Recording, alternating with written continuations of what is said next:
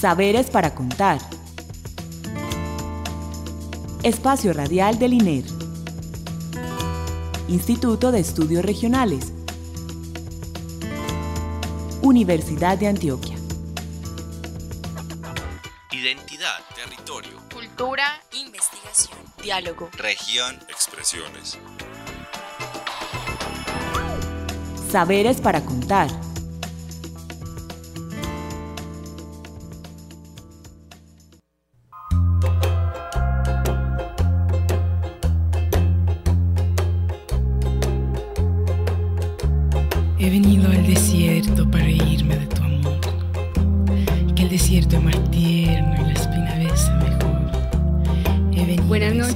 Damos la bienvenida a nuestro programa radial Saberes para Contar, un espacio del Instituto de Estudios Regionales de la Universidad de Antioquia.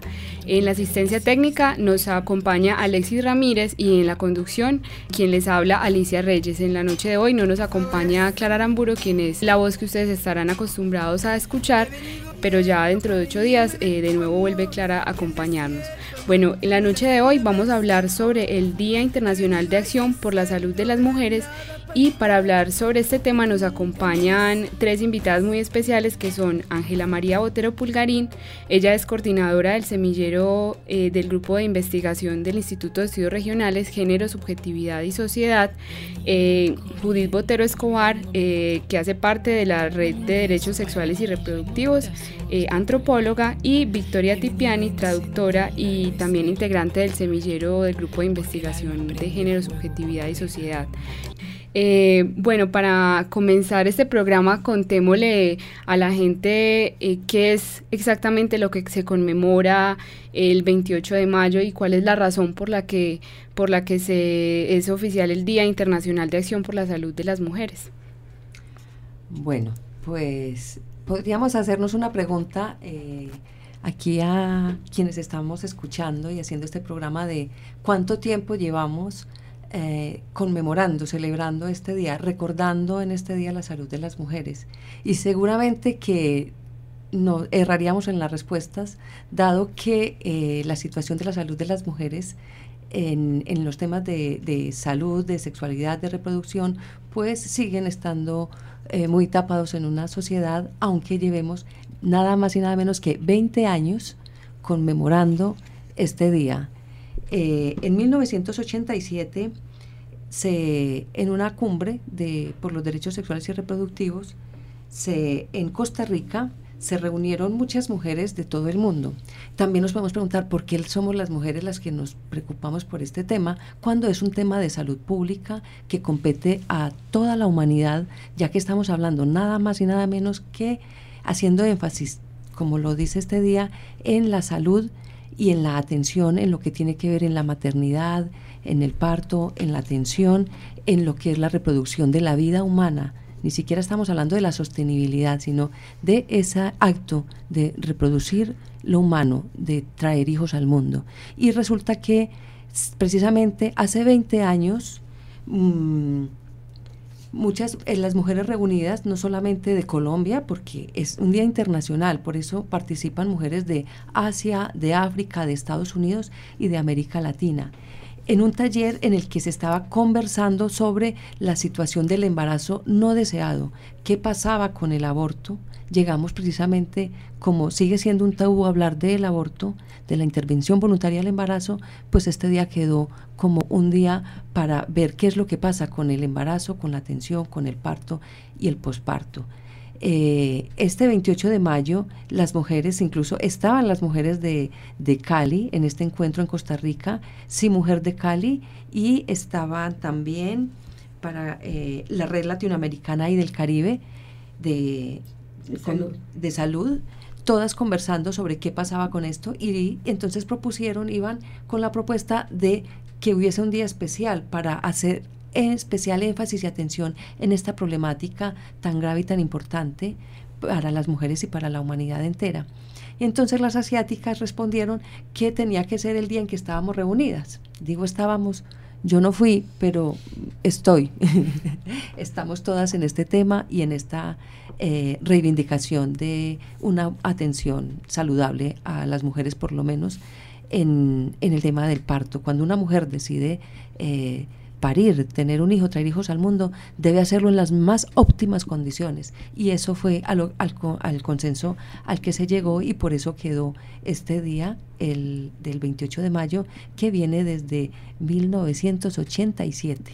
Llama mucho la atención, Ángela, que sea una, una fecha que, que se conmemora desde 1987 y es algo muy poco conocido porque creo que muchas personas no habíamos escuchado antes de este día cuál de pronto será la razón por la que es una fecha porque digamos que hay hay otras fechas como el Día Internacional por los Derechos de las Mujeres o por ejemplo este este fin de semana eh, contra la homofobia pero por ejemplo este día eh, por la salud de las mujeres digamos que no es muy conocido. No pues yo creo que es que todos los temas eh, que, aluden a la situación de calidad de vida de mujeres, eh, somos las mujeres las que tenemos que imponerlo. Eh, como dice Ángela ahora, debería ser un tema que está en la palestra pública permanentemente, porque las mujeres eh, en muchos países inclusive somos más de la mitad de la población y no solo el ser más de la mitad, sino que la reproducción humana, aparte de parir, tiene que ver también con la, la crianza y la nutrición. Entonces nosotros somos las que sostenemos la vida. Em, em, en, una eh, cultura patriarcal, eh, aparte de, sostener la vida, nos toca con muchas dificultades, porque con la enfermedad del machismo, que es parte de la cultura patriarcal, las mujeres sufrimos, aunque duremos más eh, viviendo, o sea, morimos más viejas las mujeres que los hombres, por estas situaciones también nos enfermamos más el embarazo mismo tiene un alto riesgo sobre la salud y la vida de las mujeres. Eh, y, ni, ni, qué se dice de la responsabilidad que te dije ahora, que les dije ahora de la crianza y de la sostener la vida en todos los sentidos, eh, sino también eh, la violencia que se sufre, que sufren las mujeres precisamente por el machismo. Entonces es otra causa de enfermedad física, donde también hay mucha discapacidad, hay feminicidios, o sea, muertes de mujeres por el hecho de ser mujeres y también eh, eh, la, situación de la enfermedad mental. La enfermedad mental en las mujeres es demasiado grave. Y qué decir también, las mujeres somos las últimas que vamos al médico. Eh, a, que nos asistan en salud. Siempre estamos llevando a nuestros hijos, a nuestros nietos, a nuestros esposos, a nuestros familiares políticos y, y de la familia parental y sin embargo somos las mujeres las últimas que vamos al médico. Entonces la enfermedad cardiovascular es otra de las enfermedades que sufren las mujeres y, y cuando al médico están en situaciones ya de, de, muerte o con, o con discapacidades también por una situación de, de enfermedad cardiovascular.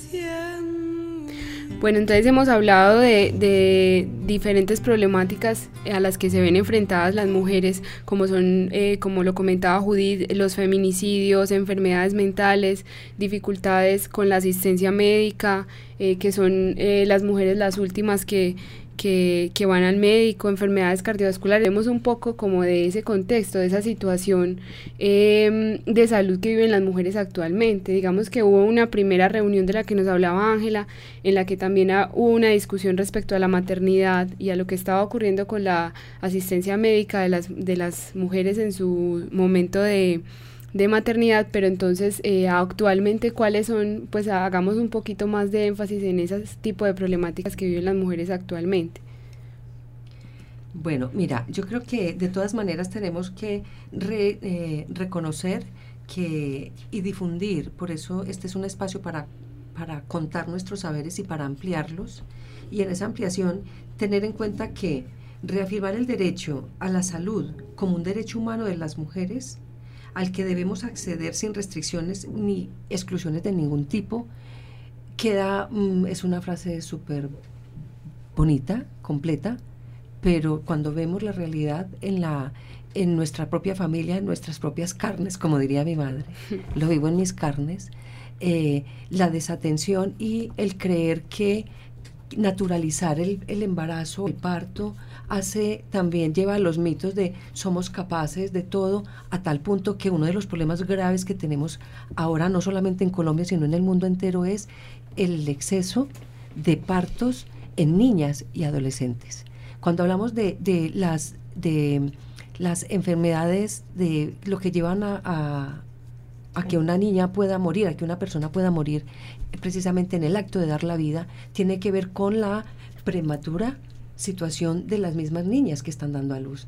Entonces, cuando estamos pensando en la situación de, de, cómo viene un niño al mundo cuando su propia madre todavía está en una construcción de su, de su cuerpo esa, ese no reconocimiento de vulnerabilidad. O sea, el parto no es natural. O sea, cualquier mujer puede morir en el parto, pero un adolescente, una niña, tiene cinco veces más probabilidades de morirse en el quirófano por cuestiones relacionadas a el embarazo y el parto.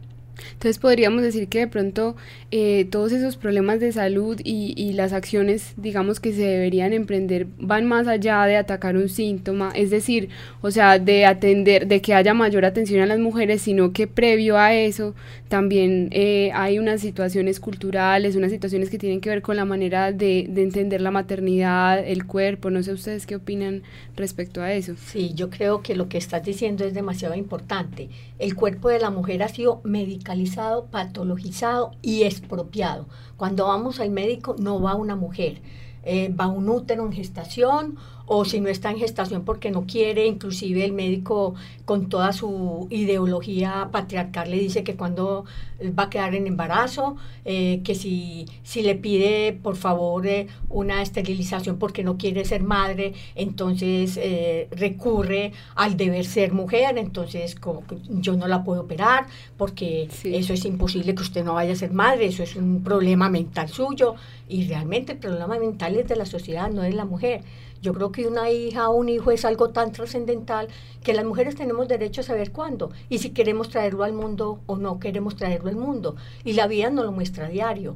La situación de la niñez en Medellín, tal vez la mejor ciudad de Colombia, como nos lo hacen sentir todos los días con más adjetivos, es absolutamente deprimente. Los niños y las niñas están vendidas para trabajar, para ser eh, eh, explotadas sexualmente, eh, para, o sea, es, es, una inhumanidad lo que está pasando con los niños y las niñas. Y no es culpa de las mujeres, así se le echa culpa a, a las mujeres que paren. Es que si nos obligan a parir, también realmente no podemos cargar con la culpa de las situaciones que, vive la, que se viven en la ciudad.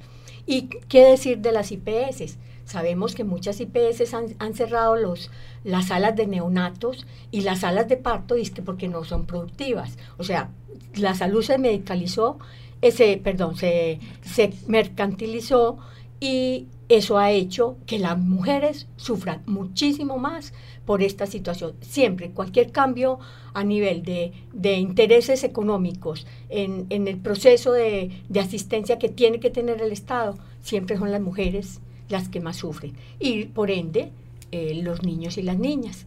Y por ende, toda la humanidad, porque las mujeres somos las cuidadoras de la humanidad. En el hombro de las mujeres está el 60% de los hogares de esta ciudad. En nombre de las mujeres y solas. Bueno, Judith, ahora que hablas de, de las IPS y de esa mercantilización de, de la salud, eh, no sé si de pronto hablar un poco, hablemos un poco de, de, lo que ocurre en este momento con la atención en salud. No sé si, si Victoria nos quiere hablar un poco de eso. Eh, sí, mira, o sea, eh, precisamente esa mercantilización de la salud y que las mujeres sean gran parte de las pacientes de ese sistema, porque las mujeres son las patologizadas y además las que están expuestas a más riesgos. Eh, hace, bueno, entra en contradicción con algo que se presenta en este sistema de salud, que es que, que es un sistema más que todo dominado por hombres, es un sistema donde los hombres son los que han eh, cooptado pues el conocimiento sobre nuestros cuerpos, ¿no? Tanto así que una de las mayores barreras para las mujeres poder exigir nuestros derechos es el desconocimiento sobre nuestro propio cuerpo. Sí. Entonces se dan prácticas al interior del consultorio que, que perpetúan esa violencia, ¿sí? ¿Como cuál? Por ejemplo, tenemos la violencia obstétrica, es un tema grave, ¿no? Porque entonces tenemos un sistema mercantil donde, eh, ¿cierto? Hay que estar eh, dando citas continuas lo más rápido posible, ¿no? Una cita cada 20 minutos, etcétera. Y con los partos es, es, es, una presión muy fuerte sobre las mujeres, ejerce presión psicológica, expresiones del tipo no se queje, si lo disfrutó cuando lo estaba haciendo, ¿sí? Entonces ya no es hora de venir a quejarse, no, ese tipo de expresiones que realmente son muy violentas al interior de, de un quirófano, de, de una consulta. También eh, la atención eh, cuando las mujeres, por ejemplo, quieren pues que sea respetada su intimidad, entonces en ontología, en fin, y no ser atendidas adecuadamente por un personal y si se desea por personal femenino, ¿sí? En vez de personal masculino. Entonces, todas estas cosas hacen que, se perpetúe la violencia al interior de un sistema de salud y además eh, eso hace entonces que haya una necesidad de pensarnos la sociedad en su conjunto, como se ha recalcado, eh, de pensarnos un, sistema de salud con un enfoque de género realmente, que entienda, bueno, eh, la salud, o podríamos decir la enfermedad, empieza a tener como una cara de mujer, ¿no? Porque se feminiza y las mujeres, entonces estamos en más riesgo, pero no tenemos eh, muchas ayudas a las cuales recurrir.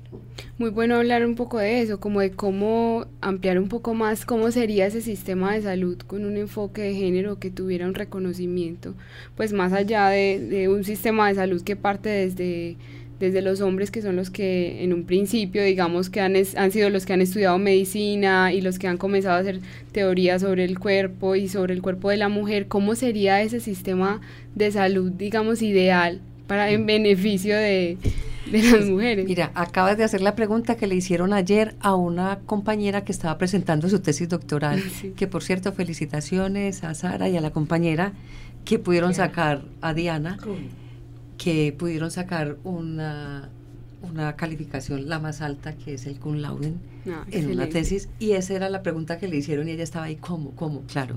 Después de uno hacer una tesis, una investigación a profundidad sobre esta situación, eh, se queda como con las ganas de, listo, tengo descrito un problema y la conclusión es, efectivamente, hay que implementar las políticas de género dentro del sistema de salud. Pero venimos a una sociedad, como decía Judith del, principio, es decir, ese refuerzo patriarcal que hace que hasta muchos hombres piensen que no es necesario hacer esas diferencias, ¿sí? Somos iguales.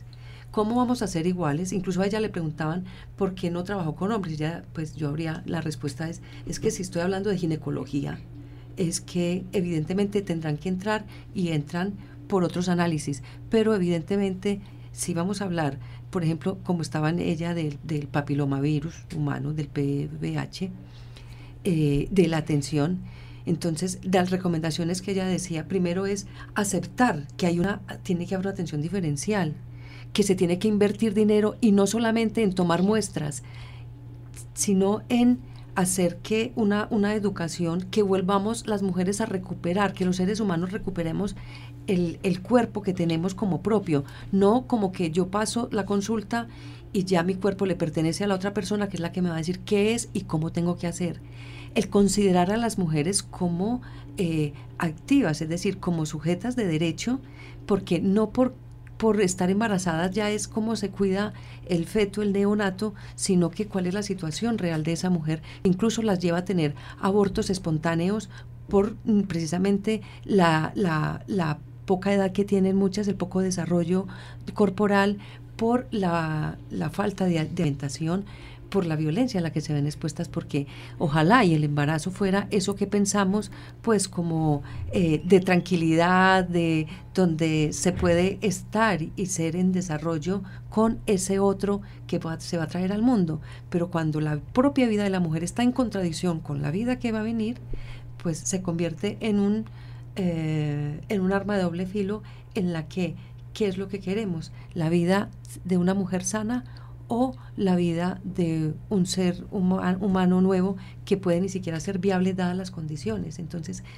el reconocer que las mujeres son agentes de su propia vida y si no lo si no si hemos perdido ese cuerpo también en, en, el, en la atención médica se tiene que incluir digamos esta atención de asesoría sobre la lectura, es decir, antropológicamente hablando, es ponerle más atención a ese desarrollo de esa mujer que está, en la situación en la que está, que verla solamente clínicamente como un, una mujer, pues como un embarazo, como decía Judith ahora, como si fuese solo un ítero. Y no somos partes, somos completas.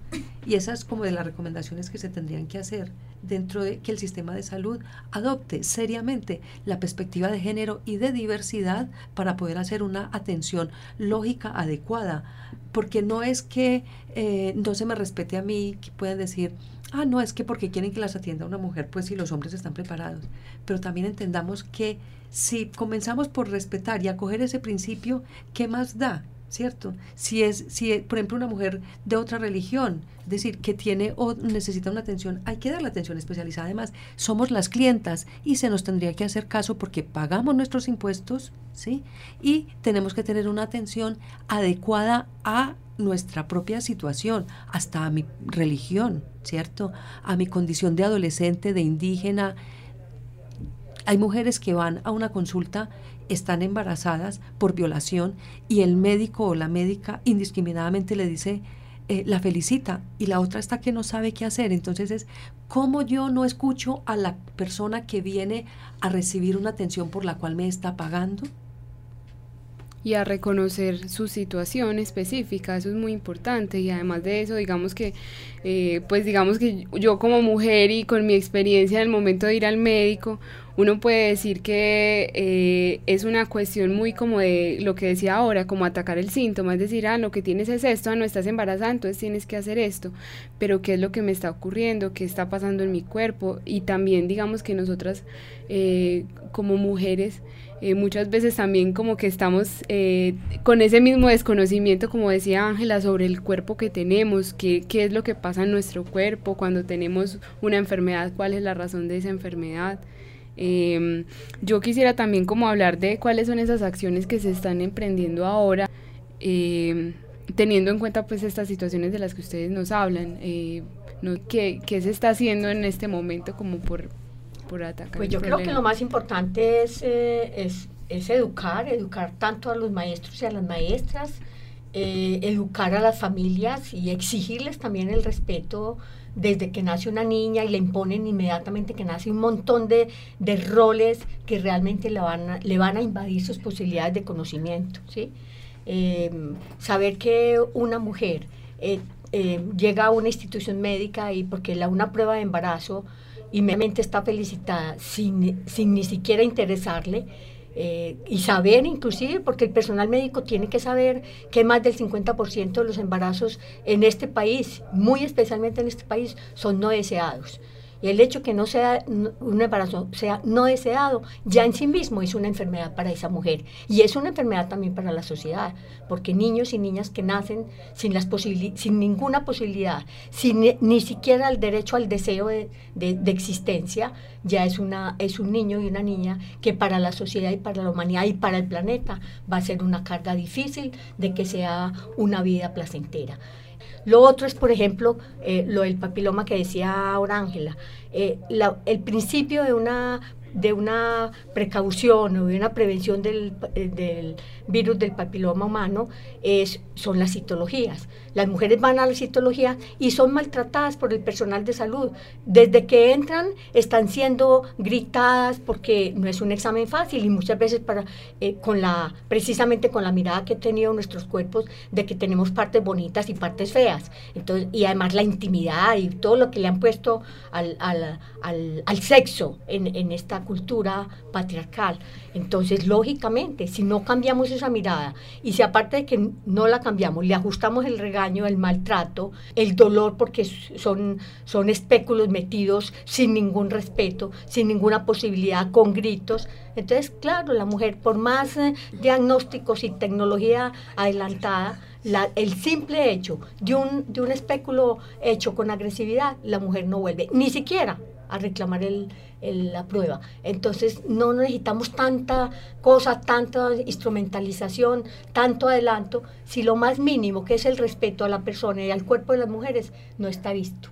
Y de pronto, eh, desde, por ejemplo, desde la red eh, de derechos sexuales y reproductivos a la que ustedes pertenecen o desde el semillero, eh, ¿hay algo que se esté haciendo en este momento? Pues digamos que, que actualmente que, que, que es alguna acción que se esté llevando a cabo frente a este tema. Pues no siempre. Que nos puedan contar. Siempre estamos pendientes de que las mujeres, de que las vamos a apoyar en, en, la, en que denuncien, en que cualquier maltrato que haya en las instituciones de salud se puede denunciar, en que la Secretaría de Salud del, eh, de salud eh, de, la alcaldía y del departamento tienen que estar pendientes de que la, la atención en salud para las mujeres tiene que ser diferente. No es la, la atención eh, con el androcentrismo que, que, hemos tenido. Son enfermeras, son mujeres hacia allá hombres. Si son médicos, son hombres hacia allá mujeres y la actitud de cualquier médico médica sigue siendo igual porque es que así lo exige la ciencia médica. Bueno, nosotras estamos en el semillero, eh, trabajamos mucho los temas de, del, bienestar, ya que pensamos también que la, la salud, tener salud no es la ausencia de enfermedad, y esto lo ha dicho la OMS y lo repetimos, es decir, pero a veces la gente piensa, dice, ¿tiene salud? Sí, tengo IPS. Sí. Es triste porque al, es, viene a lo que es la mercantilización de la salud de lo que hemos estado hablando. En la red de derechos, porque nosotras además participamos de varios espacios, tanto académicos como sociales, como de defensoras de derechos humanos, en la red de derechos también estamos planeando una actividad para el 28 de mayo, pero precisamente por la falta de difusión y de importancia de este día es hasta difícil a veces tener un espacio. Todavía no tenemos un espacio, estábamos pensando que fuera en confiar, estamos confiando en que sea posible que el 28 de mayo tengamos una actividad en la que vamos a hablar precisamente del el papiloma virus humano eh, con experiencias de adolescentes y de mujeres como yo, entre otras, que también hemos trabajado directamente, o sea, hemos vivido en carnes propias el problema del papiloma y lo hemos tratado también clínicamente en las consultas que, que tenemos, porque en las redes también trabajamos temas de, de salud y de atención. Yo hago atención eh, y asesoro, digamos, para que esto no sea un impacto y no pensemos que nos vamos a morir. Las cosas, eh, las infecciones o enfermedades bien atendidas, atendidas a tiempo, pueden prevenir la mortalidad, no solo materna, la, mortalidad y la afectación a muchas mujeres que muchas veces no alcanzamos a reconocer siquiera los síntomas de las enfermedades que tenemos y que son transmitidas además por las relaciones eh, coitosexuales. Bueno, ya tenemos que ir cerrando, este, este espacio es muy corto, pero no sé eh, si de pronto Victoria, que, que, que, ha estado un poco callada, eh, quiere decir algo más antes de, antes de irnos. Pues eh, mira, o sea, dentro de la atención otra vez, con enfoque de género, retomar que no es solo el derecho, como decíamos, a la... A, a los derechos sexuales y reproductivos, sino también dentro de esos derechos sexuales, por ejemplo, el derecho a no reproducir, ¿sí? Entonces, siempre desde que entramos, desde adolescentes, desde chiquitas, empiezan a controlar nuestro cuerpo, entonces, cuando entramos desde adolescentes ya nos empiezan a, a planear, ¿cierto? Entonces, planifique, cuál va a escoger, ¿cierto? Eh, cuántas relaciones tiene, pero siempre pensando pues la, la, esas relaciones sexuales en el sentido heteronormativo, eh, ¿no? Hombre-mujer, y no se tienen en cuenta las necesidades también de otras poblaciones, ¿no? de diversidad sexual, ¿no? de, eh, en, diferentes sentidos. ¿no? Entonces realmente se necesita un enfoque muy completo que tenga en cuenta los derechos sexuales y reproductivos de todos y todas, pero especialmente que le permita a la mujer elegir, ¿sí? Y no que no asuma cosas sobre su cuerpo con el fin de controlarlo. Bueno, y ya para despedirnos de pronto, eh, si hay mujeres o cualquier persona que, que, nos esté escuchando y tenga interés en conocer más sobre este tema, en, en, saber de las actividades que se van a realizar el 28 de mayo, dónde pueden encontrar mayor información, a dónde se pueden dirigir. Eh, yo creo que por las redes se puede llamar al 260-1400 y Serfami, que es en este momento el punto focal de la red, y ahí se puede informar eh, dónde va a ser realmente el evento del 28 de mayo, Día de Acción por la Salud de las Mujeres. Bueno, yo, yo les agradezco mucho por acompañarnos en la noche de hoy. Creo que es un tema muy importante del que se debe seguir hablando porque es un tema que es importante para nosotras las mujeres, es importante para los hombres, para el sistema de salud. O sea, es un problema que, que creo que a todos nos compete de diferentes formas, pero, pero al que hay que ponerle mayor atención. Entonces invito a quienes nos estén escuchando, eh, digamos que no solo a estar pendientes este 28 de mayo de las acciones que se puedan estar haciendo, sino también a, preocuparse un poco más como por esa situación que estamos viviendo las mujeres actualmente respecto a, nuestra salud. Eh, bueno, les doy las gracias por, por acompañarnos hoy. Muchas gracias, a ustedes. Muchas gracias. Estaremos pendientes de nuevas invitaciones. Bueno, eh, le damos las gracias a Alexis Ramírez por la asistencia técnica eh, y los, los acompañó Alicia Reyes en la conducción. Esperamos que les haya gustado el programa y nos vemos eh, la próxima semana en una nueva misión de Saberes para Contar. Recuerden que nos pueden escribir a saberesparacontar.gmail.com. Que tengan feliz noche.